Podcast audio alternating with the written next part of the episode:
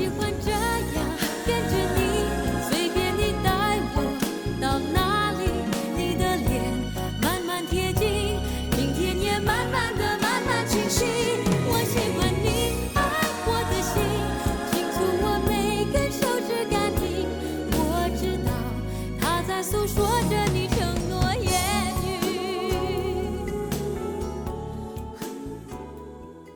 大家好，欢迎来到深度旅行。我是肯德基，呃，前面听到的是这首歌是陈洁仪唱的《喜欢你》，这是他在一九九六年的时候的作品。然后这个在几年前，那个徐佳莹在那个《我是歌手》这个节目上面，呃，重新翻唱过一次，然后让这首歌等于算又红了一次吧。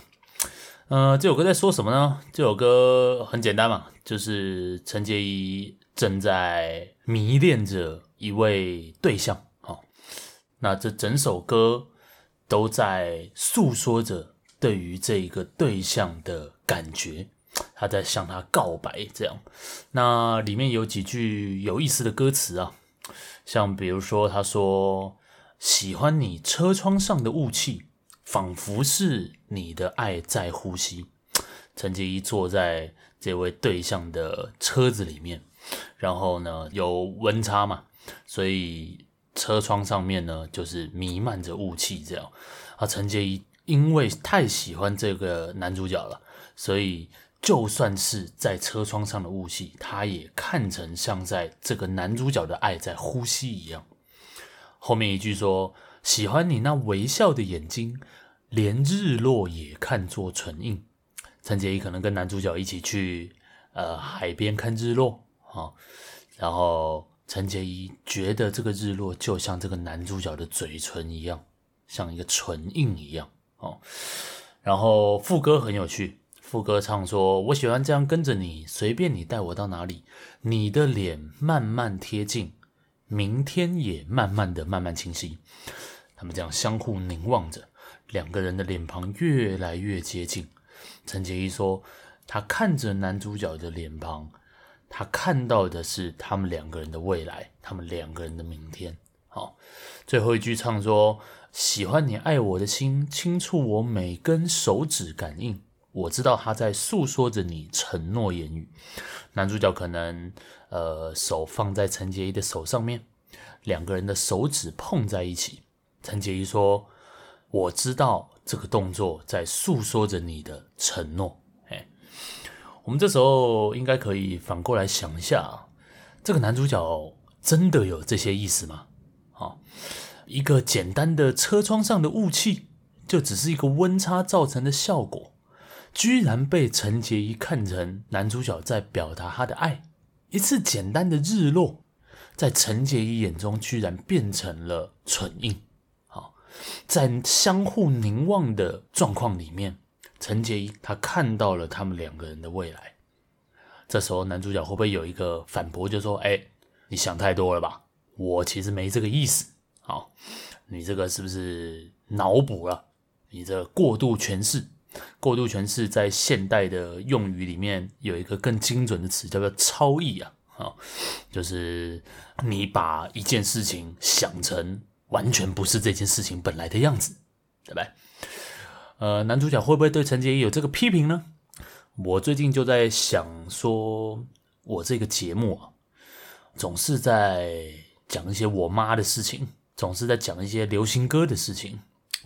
呃，我在想说，如果今天我妈有听这个节目的话，我妈其实应该是没有听啊，或者她有听然后没跟我讲，哦，我就不晓得了。但是我在想哦，无论如何，如果她有听的话。他可能会跑来跟我说：“哎，我没那个意思。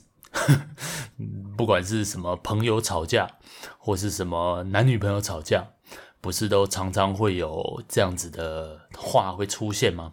哎，我没那个意思，是你想多了。通常一听到这种话，这个对方会更生气。你就是这个意思，对。或者像比如说，我整天在那边诠释人家的歌词，在那边超译人家的歌词。今天陈洁仪可能也会告诉我，就说：“哎。”我这个是一首简单的情歌而已啊！你怎么把把我讲成这样对不对？王菲来跟我讲，哎，一个简单的旋转木马，讲一个旋转木马的心境，你怎么想成那样？对不对？呃，事情就是你看到的那个样子，它并没有更多的。对，你是不是把很多事情脑补成了你想要看到的样子？脑补这个字也很有趣啊，脑补跟超意，我在想，基本上可能算是差不多的东西。一般来说，我们在讲脑补或是超忆的时候，这个字基本上不算是一个正面的字啊，它算是有一种贬义在里面。比如说，当然，呃，超忆最红的就是那本《超忆尼采》嘛，对不对？超忆尼采就是把尼采诠释成完全不是尼采本来的意思，本来只是一个尼采在讲哲学，在讲人类的存在，结果他把这些尼采用讲到的话变成那种心灵鸡汤，变成那种成功学在商场上面成功的那种近思语，变成那样子的东西。尼采如果知道这件事，他已经从坟墓里面跳出来啊，对不对？哎，他在讲的是一个这么严肃的事情，结果你把它诠释成这种赚钱的法则，对不对？尼采完全不是这个意思。所以“超忆”跟“脑补”这两个字，我们听到都不会觉得这是一个太好的事情，对不对？当人家这么说的时候，其实有一个意思在里面嘛，就是你要去认识这个事情的本来面目。好，本来面目是之前我跟郑中基在讲佛学的时候，里面提到过的一个字嘛，这算是禅宗的用语啦。呃，你要去认识到事情本来的样子，你不要被你这些什么分别心啊、妄想心啊这些东西给左右。呃，我上一集在讲那个恋物嘛，那我最后留下一个问题，就是说，人在使用物品的时候，总是在进行一些幻想，是这个幻想在推动着人想要去拥有物品，想要去占取物品这样子的欲望。这个幻想就像是王菲在《旋木》里面唱到的那个音乐停下来，你将离场。对不对啊？我那时候想了一个问题，就是说，那我们那个音乐是什么呢？我们该怎么把它停下来呢？如果我们把它停下来的话，我们使用物品的关系是不是就能够变得单纯一点呢？当我这样说的时候，我的意思也是这样嘛。我想要认识到这个物的本来面目，哈，我想要跟它拥有一个单纯的关系。但是，到底怎样才算单纯的关系，怎样才算事情的本来面目？比如说，你批你骂一个人说：“哎，你这个过度诠释，你脑补，你超忆。”你是怎么知道这个人超忆的？首先，你要知道这个超忆不是作者原来的意思嘛，对不对？这个超忆尼采不是尼采原来的意思嘛，对不对？那尼采原来的意思是什么呢？这时候我们就不禁想到，这个罗兰巴特不是说过一句话：“说这个文本一出。”作者已死，对不对？只要一件事情发生了，只要一本书写出来了，后面世人要怎么诠释，那都跟作者没关系。哎，这个作者发出来的这个文本会被诠释成，会被超译成各种不同的样子，这个作者无能为力，就像尼采也无能为力一样。哎，但如果我们今天是被超译的，或者被脑补的对象是一个活生生的人呢？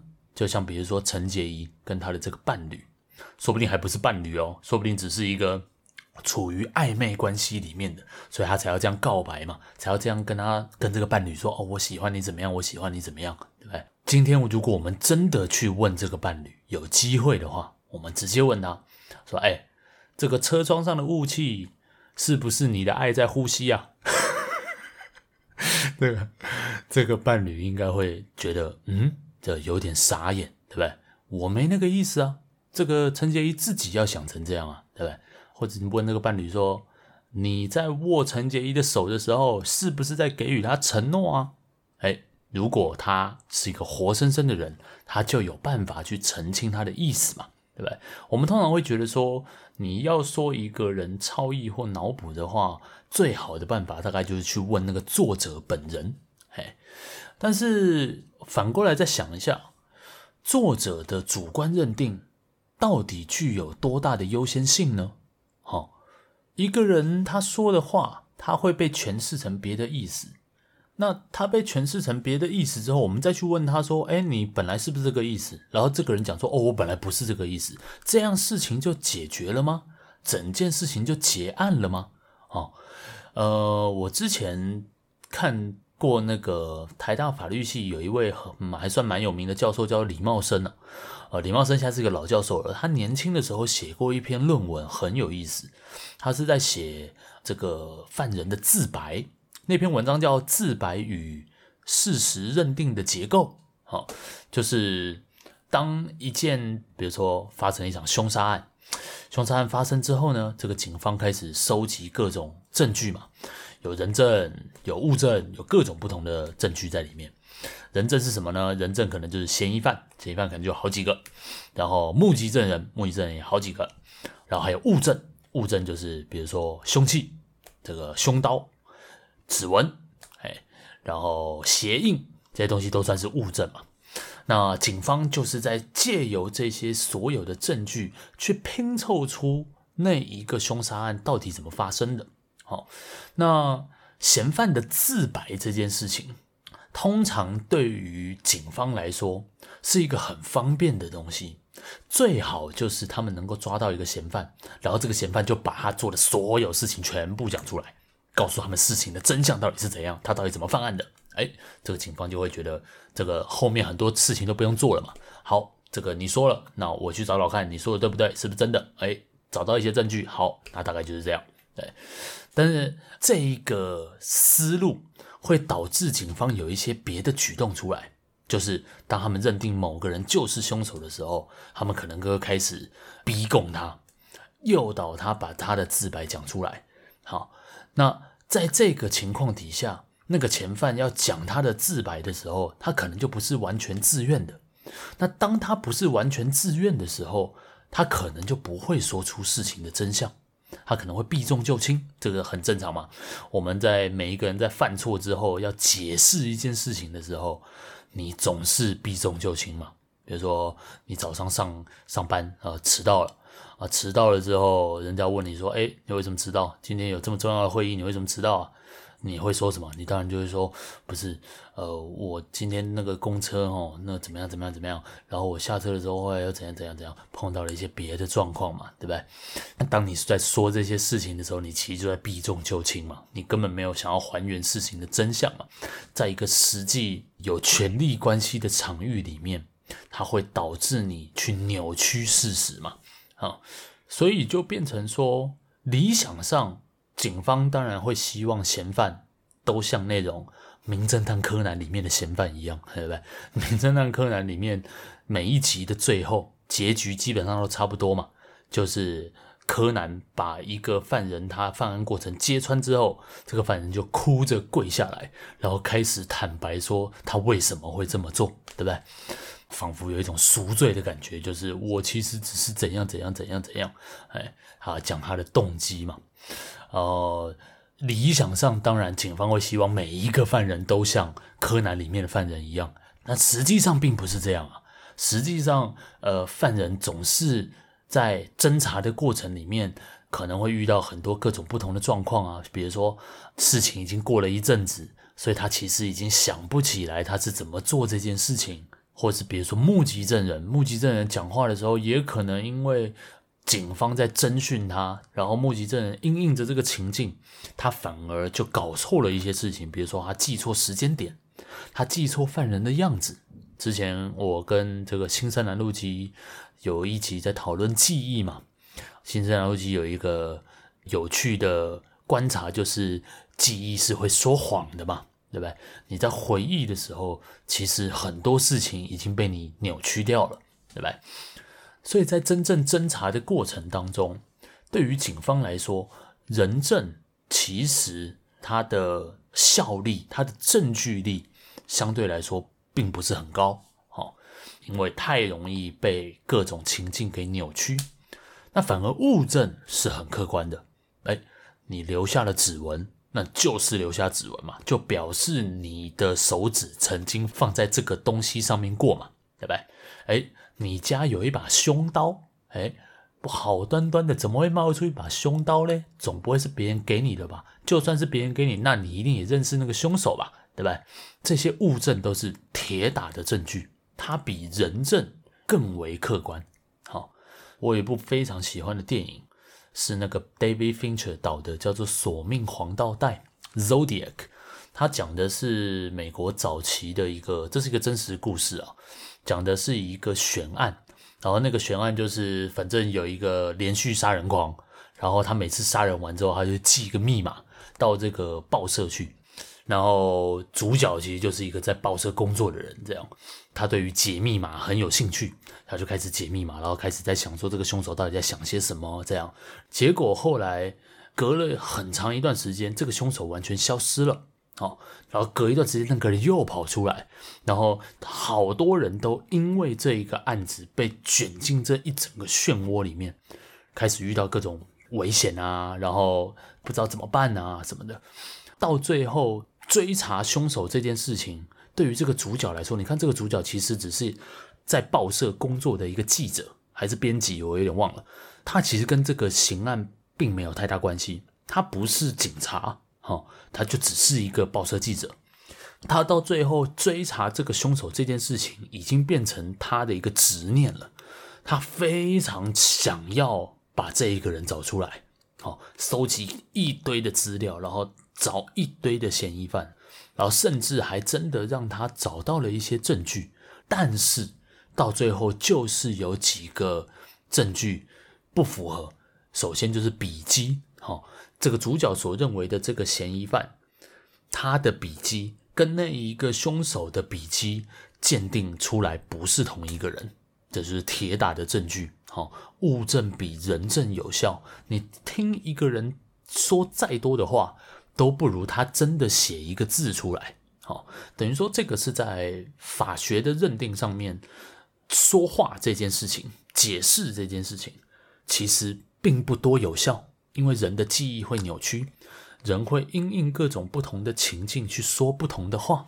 好，那其实我们在日常生活当中，其实也是这样嘛。就像我刚刚讲那个迟到的例子嘛，对不对？当你犯了一个什么错的时候，你要解释的时候，你往往就是避重就轻，然后把事情越搞越复杂嘛。张宇不是有一首歌叫《圆谎》吗？说一个谎言，圆一个谎言，对不对？我妈。小时候总是在告诉我说：“你说一个谎，你之后就要用一百个谎来弥补这一个谎，就是你后面要讲一堆的事情来让你这个谎言变得合理。你要不断的说谎下去。”哦，我记得那个你们知道那个钟家波啊，反正我很闲里面那个钟家波，他早期有很多自己拍的那种微电影、微短片，这样，嗯，在那个 YouTube 上面都找得到。其中有一个我蛮喜欢的，叫做 其实那部片叫。有什么好解释吧？呃，那个很好笑，那个就是在讲说一个一个女的跟男朋友吵架，然后吵架之后她很难过，她决定要在房间这个烧炭，这样就要烧的过程当中，忽然床下跑床底下跑出一个人，这个女人吓死了，这样。然后那个人就开始解释，就说：“你听我解释，你听我解释。呃，我其实是上一任的房客，那我这个钥匙呢没有还给房东，然后我就想说要来还给房东啊，结果里面没人，我就开门想说进来看一下，这样，然后结果你刚好忽然回来，我只好躲到你床底下什么的，这种你也不知道到底是真的还是假的的事情，这样，然后这个女的就开始。”跟这个男的有一些争执，就说你给我滚出去什么的，不然我要报警啊什么的。那男的就说你拜托不要报警啊什么的。结果这个女的不是跟她男朋友吵架吗？这个男朋友居然来了，男朋友一进来，这个前房客就躲进衣柜里面，嘿，然后事情就变得很复杂。那男朋友进来后来，后来发现他的女朋友房间里面居然有另外一个男人，对，然后里面每一个人都很想要解释事情，就是你听我解释。事情不是你想的那样，就是每一个人都要解释。哦，这些解释其实把事情越搞越复杂。哦，所以回到我们一开始想要讲的事情，就是当我们批评一个人脑补、批评一个人超译的时候，我们其实是希望他能够回归作者本来的意思。对，但是这样就回来看，那作者本来的意思到底有多重要？或者作者真的有本来的意思吗？对不对？固然很多人会讲说这个叫言者无心，听者有意，对不对？说话的人其实并没有想要表达别的意思，结果听的人听起来就像是他在说什么样的话。好，但是真的对于那个说话的人来说，他说话的那个情境其实是很及时的，那是很瞬间的。他可能在一个还没有想清楚的状况下就把话给说出来，然后导致了一些别的事件要发生。嘿，他纵然可以说他没当下没有那个意思，但实际上可能其实是人家比他敏感一点，他其实确实是有那个意思，他只是当下没有想清楚而已，对不对？就像我们之前也讲过。一个人他自我的面貌其实是不断在变动的嘛。自我其实说实在是一个很空洞的东西，其实一个很虚无的东西，根本可能没有一个自我的形象是存在的哦。也就是说，其实对于主体来说，连主体自己都不了解自己。他既然是依据着各种不同的情境去说不同的话的话，那你很难说他本来到底有什么意思，对不对？所以我我在想哦。如果从这一点来看，我们从小到大在经历的这个社会化的阶段，就是不管是在学校的规训啊，然后男生可能要当兵嘛，然后当完兵你要去工作嘛，这整个社会化的过程，他在学的到底是什么东西？我在想，这个社会化的过程可能就是在告诉你，你要用什么方式去表达你的心意。就像这个英国人嘛，英国人讲话之前最好先聊天气，对吧？啊，今天天气真烂。我记得我之前跟肯尼基有一集就在讨论这件事嘛。你要先以天气起头，诶，人家看到你在聊天气的时候，人家大概可以去猜说，哦，你想要跟我进行一场什么样的对话，对不对？或是我之前也听过，就是说你听英国人讲话。都要从 but 之后开始听，英国人都会跟你前面一堆恭维的话，讲一堆有的没的，然后会说 but 怎么样怎么样怎么样，好，哎，but 后面的才是这个人真正的意思，对不对？就像呃，以前去参加那个研讨会，我记得那个教授就讲过一句话，就是说，当英国人哦说你的论文很 interesting 的时候，说你的主题非常有趣的时候。就是你在做一个烂研究，你的论文很烂，它实际上的意思是这样，对不对？就是这个其实是用一种迂回的方式在表达它的意思，然后也让你能够掌握到这个意思。因为当人跟人直接相处的时候，你常常一直要去猜，好，要么猜对方的意思，要么你根本不知道你自己想要说什么，好，就是把这一切都搞得很复杂。不如我们建构出。一套礼仪，哈，一套讲话的潜规则，用这些潜规则来进行互动，来隔绝人跟人之间，在中间做一个屏幕出来。像上一集说，物品是人跟世界中间的屏幕，哈，礼貌、礼仪、社会化这些东西也是人跟人之间的屏幕。很多，我想到很多哲学理论也都很喜欢谈这个东西嘛，就是他们基本上的预设就是人大概是很黑暗的啦，像比如说弗洛伊德啊，弗洛伊德讲说人其实就是很多动物性的东西嘛，那动物性的东西是你的本我嘛。那人类的文明在干嘛呢？人类的 civilization 在干嘛呢？这个东西其实就是把你的本我给压抑下来，把你动物性的层面给压抑下来。那文明所具有的一个很基本的特性，就是它是一个很不舒服的东西。像比如说你穿西装，你穿西装的时候需要打领带，好，领带打得越紧，你的西装越挺，那个其实在体感上面是非常不舒服的，好，但是越不舒服。表示你越文明，表示你越把动物性的东西压抑在后面。好，那礼貌跟礼仪这些东西也是一样。日本人最喜欢讲礼貌，对不对？然后讲这个礼貌，其实就在隐藏他自己的意思，好，或是迂回的表达他自己的意思。那或者像这个老康也是讲说，每一个人终其一生都在拒绝面对那些。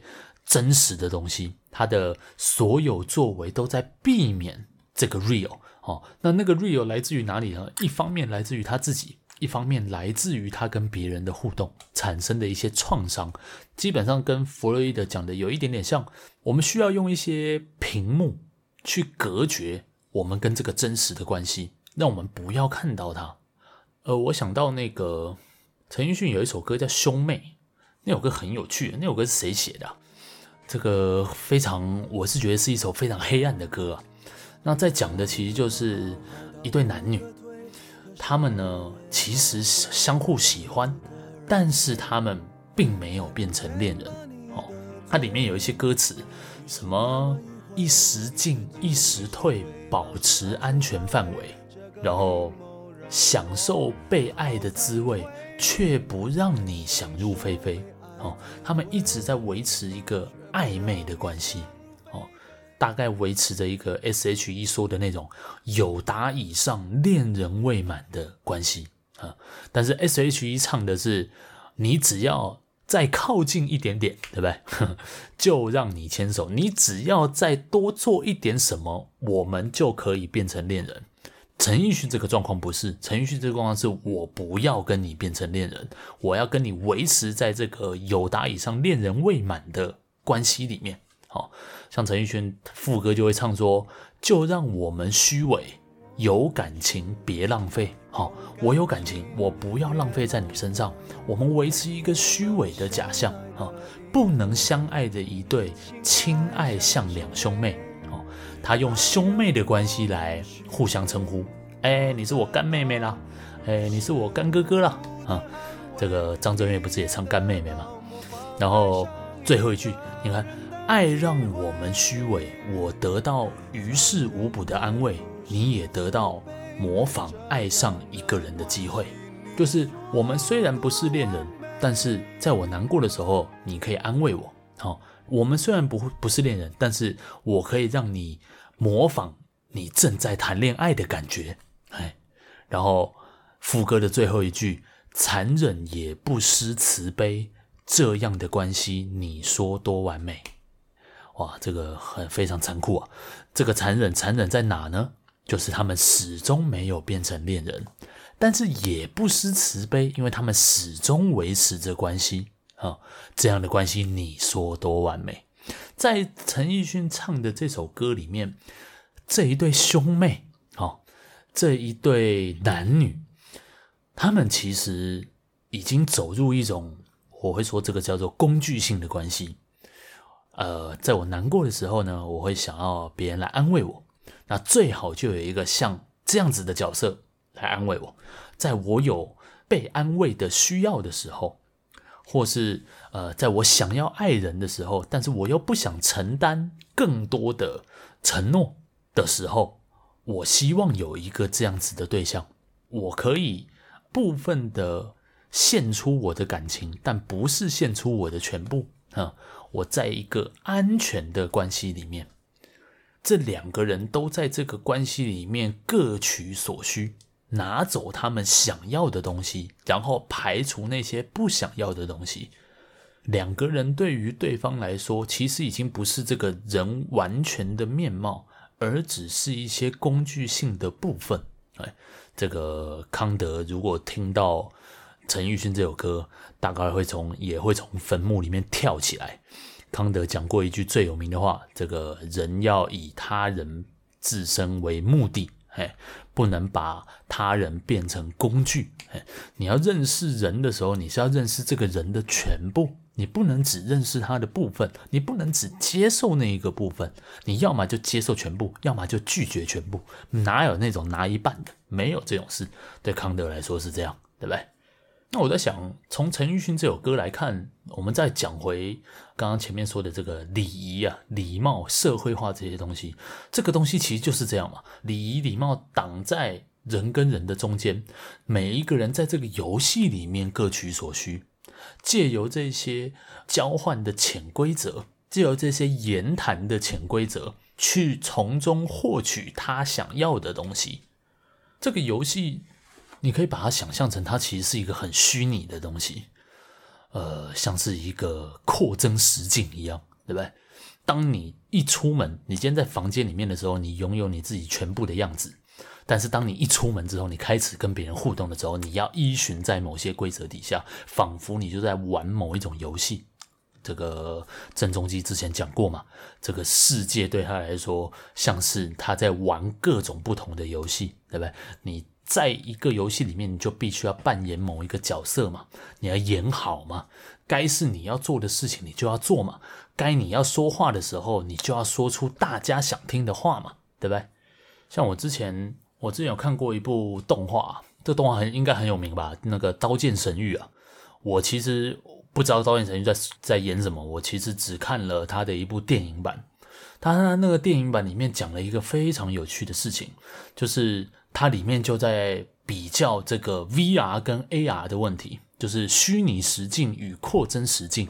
哦，所谓的虚拟实境，就像你一般在玩游戏，你玩个什么《魔物猎人》，你玩个什么 NBA，嘿，你就进到这个游戏里面，把这个游戏玩完，然后跳出来，对吧？这个叫虚拟实境。呃，另外一种是扩增实境。所谓扩增实境，就是之前大家不是在玩那个宝可梦吗？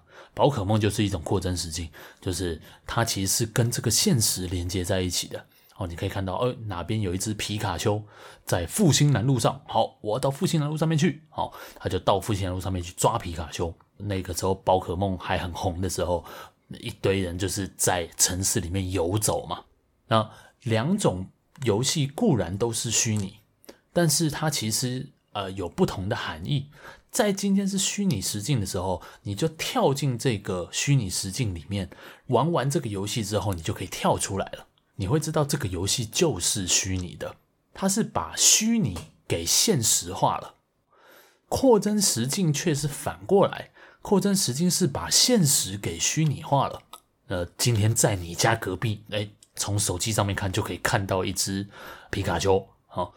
现实被虚拟化成游戏的样子哦，所以这样子看起来，前面讲这个礼仪啊、礼貌啊这些东西，它其实很像一个扩增实境的游戏，对不对？在这些游戏规则里面，每一个人在扮演各自不同的角色嘛。那很多人会说，这个不是他本来的样子啊，不是他本来的样子。他在这个游戏里面的时候，跟人家互动，人家却又有可能。把他的意思诠释成别的样子，主体就已经很不了解他自己了，还搞出一套游戏规则要这个主体去扮演，然后这个主体有些时候不小心把他自己真实的面貌给流露出来了，造成了一些纷争，造成了一些争端，然后这个主体又要去解释说：“哦，我没有这个意思，我其实是怎样怎样怎样。”这一切就是变得越来越复杂。好，所以如果是这样子的话。一开始我们在谈的其实是超意嘛，脑补嘛。超意跟脑补是一个，我们会说这个叫做不切实际的幻想，对不对？它并没有贴合到事情本来的样子。哦，但是这样反过来看，礼貌、礼仪、社会化这些东西，却又很像一个我们幻想出来的扩增实境。幻想这个东西变成说它是一个永远不会消失的东西。你根本没有办法不超译别人，你根本没有办法不脑补别人。当然，我也不是不相信我们可以获得作者本来的意思啦。就像我前面讲说，这个自白嘛，自白它的证据力，就算跟其他的物证比起来，这个效力并没有那么高，但它仍然是可以作为证据的东西。哦，你要诠释一个人所说出来的话到底是什么意思？你去看他做出来的事，你去看他留下的痕迹，大概就可以判断这个人讲出来的话到底有多少真实性，到底是不是他本来的意思，对吧？这可以避免超译，避免脑补啊。但是同样的，真正完全贴合作者本来的意思的这件事情，基本上也确实是很难达成的。因为你有你不同的背景，没有两个人他们的生命经验是完全一样的，所以这些事情也仍然会持续存在着，所以就变成说，重点就不在于你要去认识到事物的本来面目，还是你要去抱持不切实际的幻想，重点不在这里，重点是我们什么时候要去接受事情就是它所展现出来的样子，什么时候不是？我记得之前我讲过一个那个什么宁静祷文嘛，那宁静祷文就说：拜托神给我勇气去改变可以改变的事，拜托神给我平静去接受不能改变的事，然后最后是需要智慧，拜托神赐给我智慧。让我知道哪些事情可以改变，哪些事情不能改变啊！当然，其实我现在整集讲了那么多次“本来面目”，其实“本来面目”这个字也其实有点被我给超译了。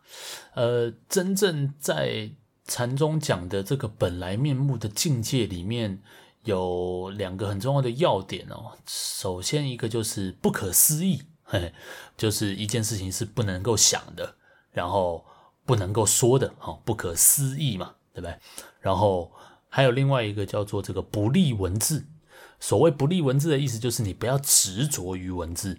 好，呃，我从头到尾前面讲了这么多有的没的，完全就听得出来，我仍然很执着在这些文字上面。这个禅宗要认识事物的本来面目的这件事情，这个境界对我来说，应该是还非常遥远呢。这个我还痴迷在、执迷在这个文字的迷障、这个语言的泥沼里面，哦，困在这里面，想着这些事情无法自拔。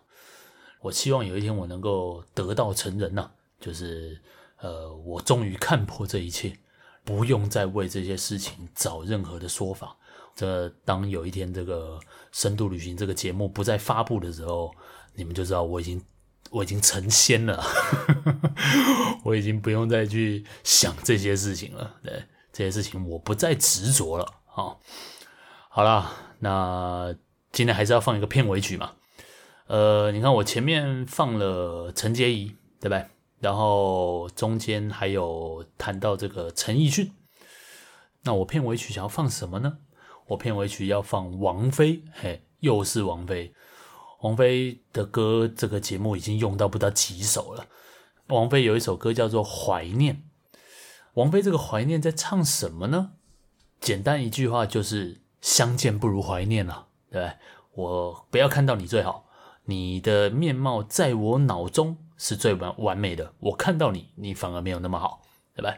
这个王菲唱说：“关起满室不足的氧气，点着烟蒂回味你的呼吸。”好，我把房间的门全部都关起来，我自己在房间里面抽烟，自己在房间里面想你，哎，然后这个对着空气还击着你的问题，他在脑中想象他们两个人在交锋，好，两个人在互相询问探问，啊，在脑中想象就好，不要真的见到面来讨论这些问题，好，推迟每次真实的相聚。困着自己，渴望着你的消息。呃，每次真正要见面的时候，王菲都要拒绝。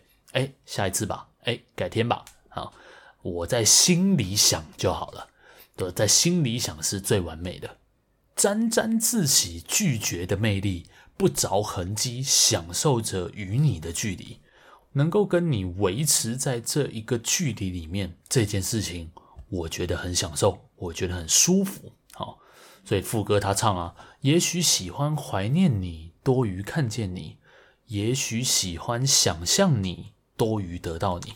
好，我想象的就好，我在我脑中想象我与你的交往。好，呃，回过头来看陈洁仪的状况，陈洁仪的状况是他们在交往的时候，陈洁仪存在幻想，对不对？看着车窗，然后说这个是男主角爱的呼吸。好，看着男主角的脸庞，想着他们两个人的明天，在交往的时候进行幻想。好，陈奕迅的状况是维持着一个呃暧昧的距离，维持着一个暧昧的交往。这个交往到底存不存在呢？不知道。好，他就维持在这个关系里面，游走在这个边界中间。王菲是另外一个极端，王菲在幻想中交往。好。所以有三个不同的阶段嘛，这也不是阶段啊，三个不同的境界啊，在交往中幻想，维持一段暧昧的交往，或是在幻想中交往，好，这三个境界哪一个比较好呢？这个我要来好好想一想这个问题。好啦，那我今天的节目就录到这边吧。这个感谢收听本期的节目，我们接下来就来听一下王菲的这一首《怀念》。我是肯德基，我们下次见。